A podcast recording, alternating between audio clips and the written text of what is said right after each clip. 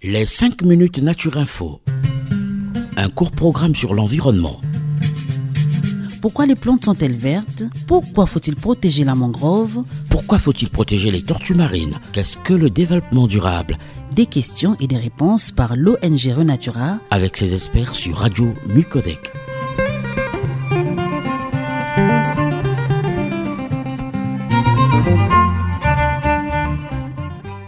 Chers auditeurs, chères auditrices, bonjour. Bienvenue dans les 5 minutes Renatura, la chronique environnementale de l'association Renatura Congo en partenariat avec la radio Micodec. Aujourd'hui dans cette émission, nous recevons monsieur Chrysler Tati, éducateur à l'environnement chez Renatura Congo, qui va nous expliquer ce qu'est une aire protégée. Bonjour monsieur Chrysler. Bonjour Boris. Les aires protégées font partie des principales stratégies de la conservation de la nature. Elles participent au développement d'activités humaine durable en garantissant la fourniture de nombreux services à l'échelle locale, en alimentant en eau potable ou encore en médicaments. Elles sont également reconnues à l'échelle internationale comme des outils efficaces, économiques et durables pour lutter contre les changements climatiques. Mais premièrement, qu'est-ce qu'une aire protégée?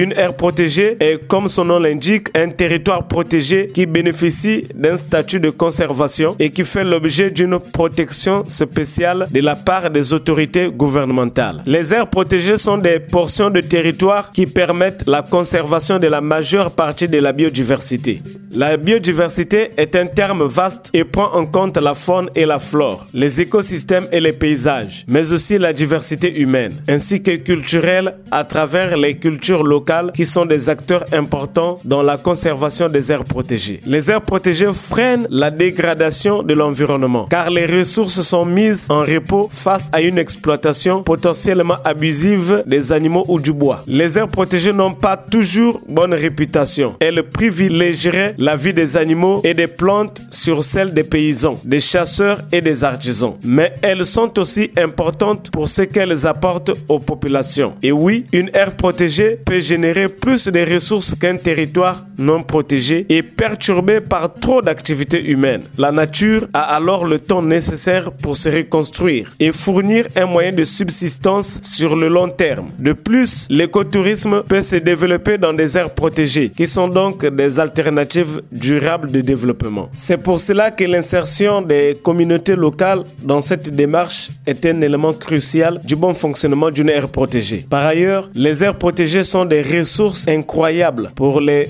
explorations scientifiques et éducatives en participant à l'amélioration des connaissances du territoire et à leur transmission aux futures générations. Sur le littoral congolais, une aire marine protégée est en processus de création à la baie de Luango. Ce territoire se situe dans le département du Kouilou, à 20 km de Pointe-Noire. La baie de Luango renferme des écosystèmes marins et côtiers exceptionnels qui en font un site d'alimentation, de reproduction et de croissance pour de nombreuses espèces, dont les tortues marines. Parallèlement, ces écosystèmes contribuent considérablement à l'économie nationale et à la réduction de la pauvreté. C'est ça une aire protégée, une alliance entre la biodiversité et les populations locales. J'en ai terminé. Chers auditeurs, nous voilà arrivés à la fin de notre émission. Nous remercions Monsieur Chrysler Tachi de nous avoir parlé des aires protégées. Nous remercions nos auditeurs. Nous remercions aussi notre partenaire, la radio Micodec. Et pour ceux qui veulent nous appeler pour des questions, nous répondons au 05 742 42 80. 05